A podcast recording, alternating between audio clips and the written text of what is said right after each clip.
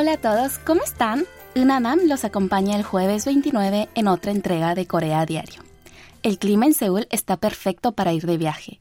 Y justo hablando de viajes, después de tres largos años, por fin se celebra de forma presencial la Feria Internacional de Viajes de Seúl y la Feria Internacional de Viajes para Turismo Médico desde el martes 27 de septiembre hasta el sábado 1 de octubre.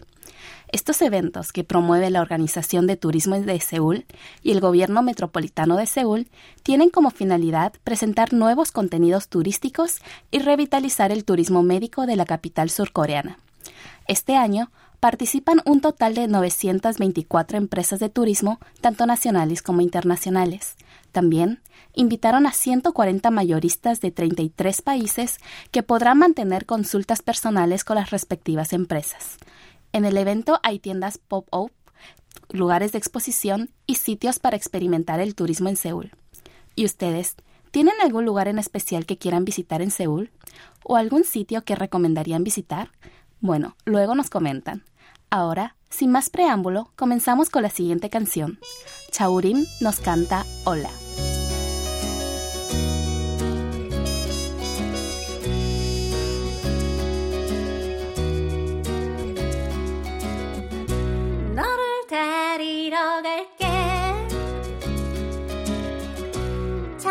가지고 갈게 날도 아주 좋은 걸. 라라라라 라디오에선 좋아하는 노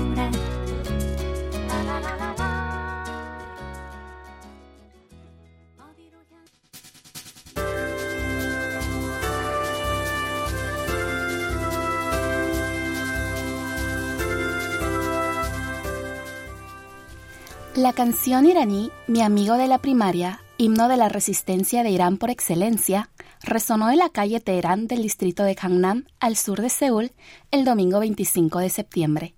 Unos 150 iraníes residentes en Corea, acompañados de varios coreanos, se reunieron frente a la piedra conmemorativa que tiene grabado el nombre de Teherán, la capital iraní, que fue instalada para celebrar la amistad entre Corea e Irán carteles con frases escritas como mujeres, derechos y libertad llenaban el lugar junto a la bandera de Irán y la de la dinastía Pahlavi, prohibida en Irán.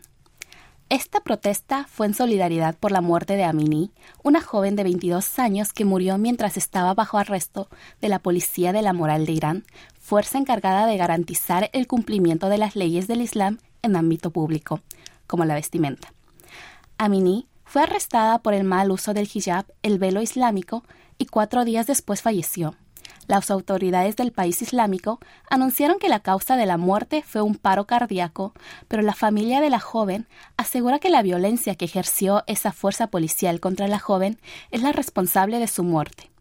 Este suceso desató una ola de indignación que provocó protestas en más de 80 ciudades de Irán y en otros países del mundo, donde además de pedir justicia por Amini y libertad religiosa, criticaron a las autoridades políticas y religiosas del Islam. Se sabe que durante estas protestas fallecieron al menos 50 ciudadanos, incluido un joven de 16 años. Sin embargo, los manifestantes aseguran que las cifras son muy superiores a las que reportan los medios de comunicación iraníes. La manifestación de la calle Teherán de Gangnam, mencionada anteriormente, fue una de esas protestas que se extendieron por todo el mundo para llamar la atención de la comunidad internacional. Los manifestantes corearon el nombre de Amini y criticaron el uso obligatorio del hijab, a la vez que clamaban por un Irán libre y democrático. También reclamaban que la religión en Irán debería ser una elección y no una obligación, y que las personas tienen la libertad de elegir su vestimenta, sin importar su religión. Si bien resaltaron que su intención no era oponerse a la religión, criticaron severamente la connivencia entre religión y Estado, pues la religión se ha convertido en ley en Irán y es una herramienta que atenta contra la democracia y fomenta la dictadura. El mismo día, también se llevó a cabo una manifestación de la misma índole en Busan, la segunda ciudad más poblada de Corea, y el miércoles 28 hubo otra protesta frente a la Embajada de Irán en Corea del Sur.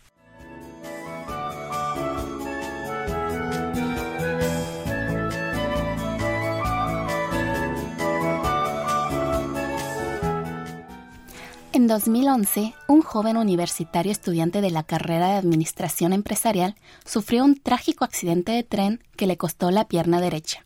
Pero tres años después, en junio de 2014, este joven obtuvo la medalla de plata en 200 metros lisos y la medalla de bronce en 100 metros lisos en los Juegos Paralímpicos de Túnez.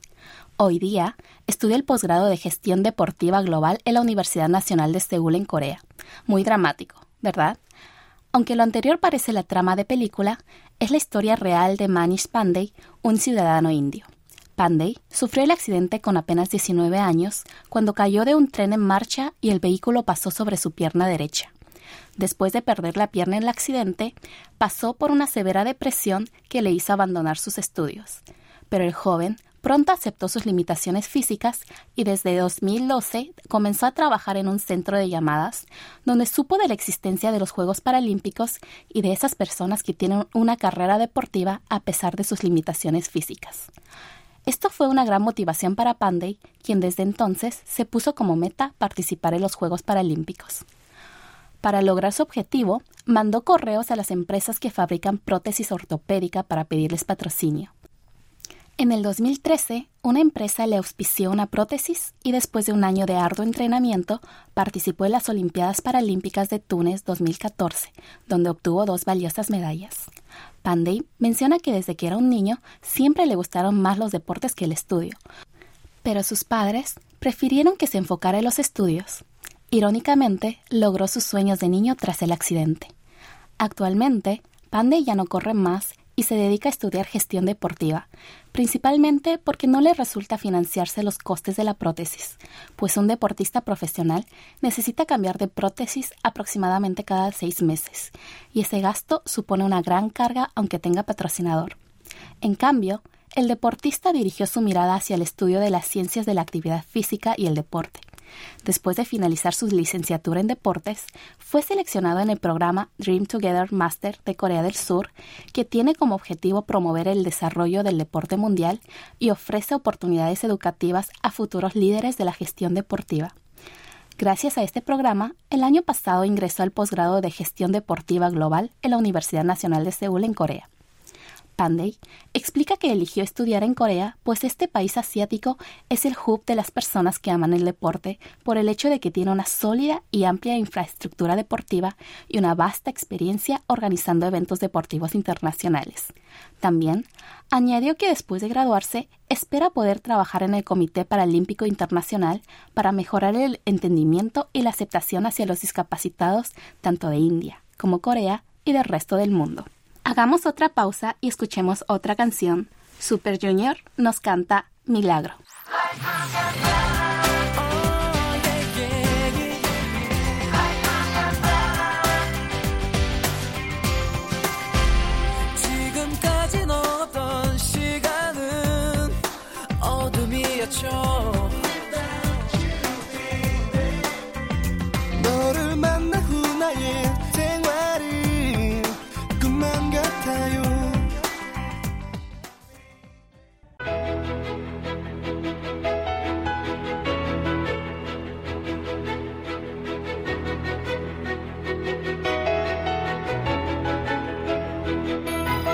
Con nombre propio.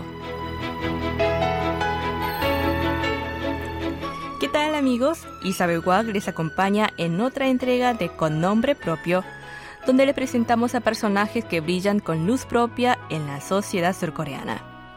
Hoy hablaremos de Tuk, integrante del famoso grupo masculino Super Junior. Comenzamos.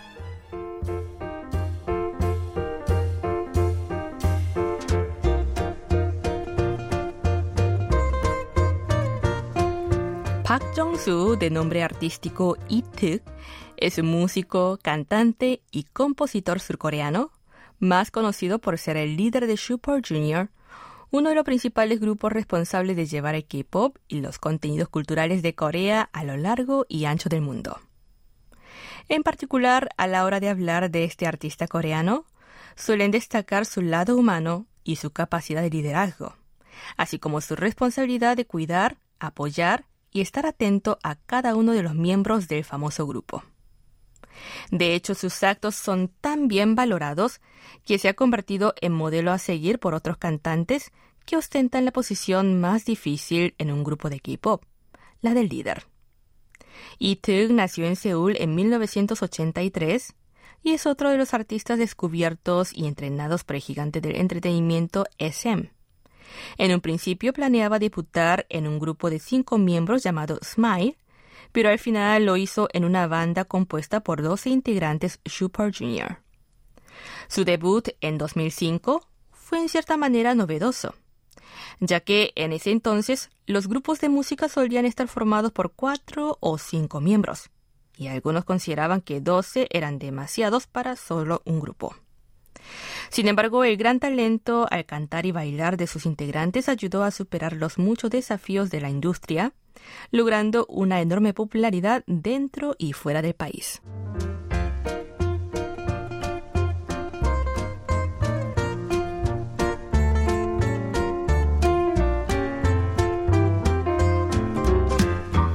En cuanto a su nombre artístico, se sabe que su agencia le hizo elegir entre dos nombres, pero al final optó un tercero, It, que significa especial, con la meta de convertirse en una figura especial. Y sin duda lo logró como líder de Super Junior, avalando numerosos éxitos como Sorry Sorry, Mr. Simper y Puna Mana, al tiempo de ser uno de los grupos más antiguos de K-pop aún en activo. Pero Ite no es solo un gran cantante, sino que también ha mostrado gran talento como compositor y como presentador de programas televisivos, incluidos de cocina. Y también publicó un libro de cocina gracias al conocimiento adquirido en dicho programa, siendo el primer cantante idol de Corea en transmitir el placer de cocinar en un texto. Entre sus más recientes actividades destaca su participación como artista embajador de K-pop en una sesión del Foro Mundial de Conocimiento, celebrado en Seúl en septiembre de 2022. Cuando le preguntaron cómo se convirtió en un ícono de la industria musical de Corea, Ito respondió: Creo que lo más importante es aceptar los desafíos y seguir tocando la puerta hasta que se abra. Cuando comencé mis actividades como cantante, mi objetivo era ser respetado en Corea, pero ahora recibo gran afecto desde diversos países del mundo. Pienso que mis logros llegaron al no rendirme ante los desafíos. En efecto, sus palabras explican por qué le sigue un gran número de fans en todo el mundo, aunque aún tiene por delante una larga trayectoria por escribir como artista representante de K-Pop.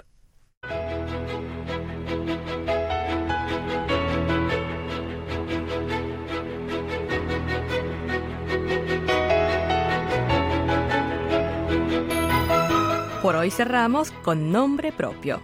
Mil gracias por acompañarnos y hasta el próximo encuentro.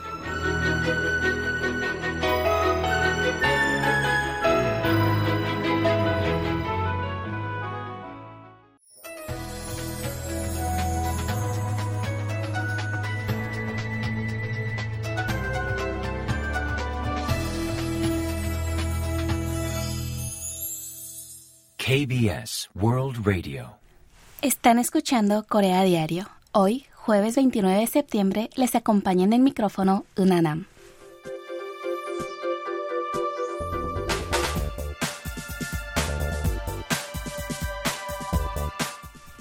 Los vehículos autónomos ya no son una simple fantasía futurista.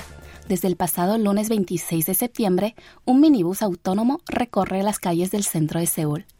Este vehículo fue desarrollado por 42 Dot, una empresa de software de conducción autónoma, y fue diseñado desde el principio para ser un transporte público autónomo. Tan innovador automóvil eléctrico tiene instalado un techo panorámico y amplias ventanas que llegan a la cintura de los pasajeros con el fin de dar una sensación más abierta y refrescante. Para la comodidad de los usuarios, cada asiento tiene una pantalla y un puerto USB para recargar dispositivos. Las puertas, para evitar incidentes inesperados como bloqueos, tienen instalados sensores que detectan la presión y la luz. Y en el centro del volante hay un botón que puede activar y desactivar la conducción autónoma para poder reaccionar rápidamente a situaciones inesperadas. Este minibús estará a prueba durante tres semanas en una ruta de 4,8 kilómetros a lo largo del Cheonggyecheon, un emblemático arroyo que atraviesa el centro de Seúl. Durante el periodo de prueba no se admitirán pasajeros y un conductor estará a bordo para reaccionar en caso de sucesos imprevistos. Si la prueba resulta satisfactoria, el gobierno de Seúl anunciará oficialmente un servicio gratuito en octubre del presente año como muy pronto. El servicio de este transporte autónomo comenzará con tres minibuses con intervalos de 20 minutos. Una vez operativo, las personas podrán usar este medio de transporte de forma gratuita a través de la aplicación móvil TAP. El jefe de la Oficina de Transporte Urbano del Gobierno Metropolitano de Seúl, Pekho, mencionó que pronto los seulitas podrán ver un minibús autónomo recorriendo el emblemático arroyo de Cheonggyecheon y añadió que el gobierno de Seúl no escatimará esfuerzos para que los ciudadanos puedan experimentar la tecnología de la conducción autónoma como un medio de transporte público futurístico de corta distancia. Este proyecto no es una sorpresa, pues el gobierno surcoreano siempre se ha mostrado muy interesado en el sector de los vehículos autónomos. En años previos, el expresidente coreano Moon Jae-in mencionó que el objetivo de Corea del Sur era que más de la mitad de los coches nuevos prescindieran de la figura del conductor para el año 2035. El minibús autónomo recorriendo el centro de Seúl nos recuerda que algo que solo parecía un futuro lejano cada vez se acerca más a nuestra realidad.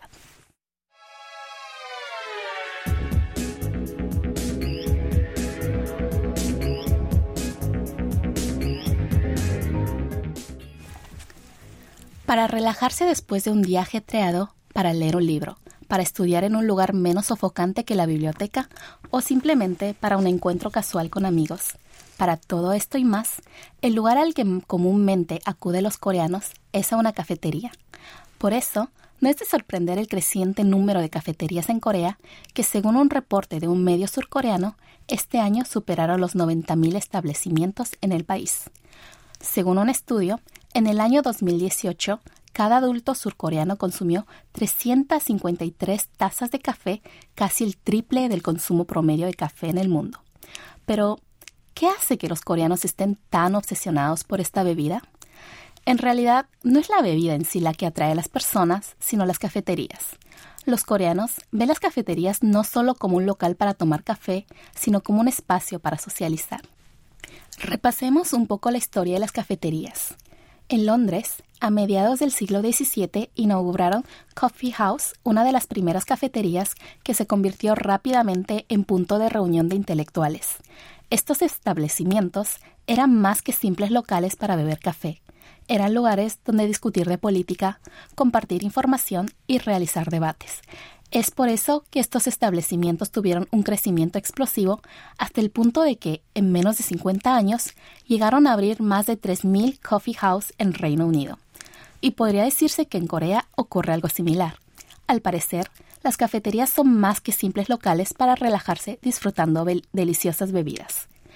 Según los expertos, el aumento del número de cafeterías en Corea podría interpretarse como la creciente necesidad de socializar de los surcoreanos.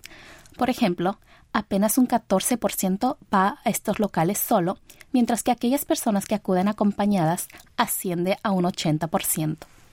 Un profesor de la Universidad de Rollins mencionó en una entrevista que la cultura del café en Corea es muy peculiar, pues para los coreanos el hogar es donde reside la familia, el trabajo, el lugar para ganarse la vida, y la cafetería funciona como un tercer espacio donde se liberan del estrés del hogar y el trabajo.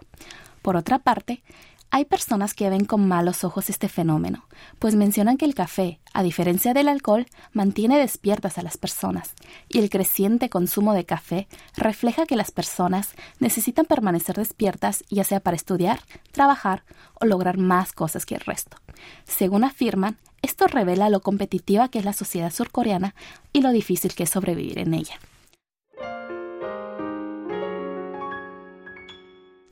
Hasta aquí, en la conducción les ha acompañado Unanam. Me despido de ustedes con la canción Vamos por un café de Paul Kim.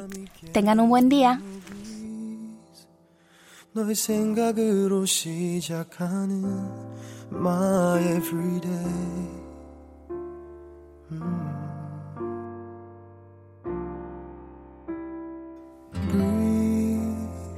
뭔가 좋은 일이 생길 것 같은 절로 콧노래가 흘러나오는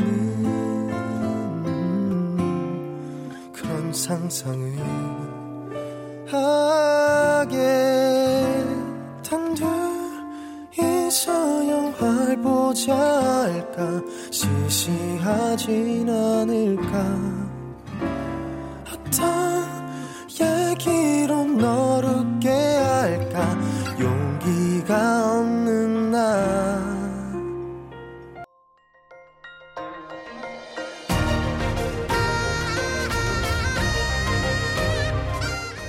Acaban de escuchar el podcast de KBS World Radio. Hay muchos más contenidos en wall.kbs.co.kr barra Spanish. Gracias por seguir en sintonía. KBS World Radio.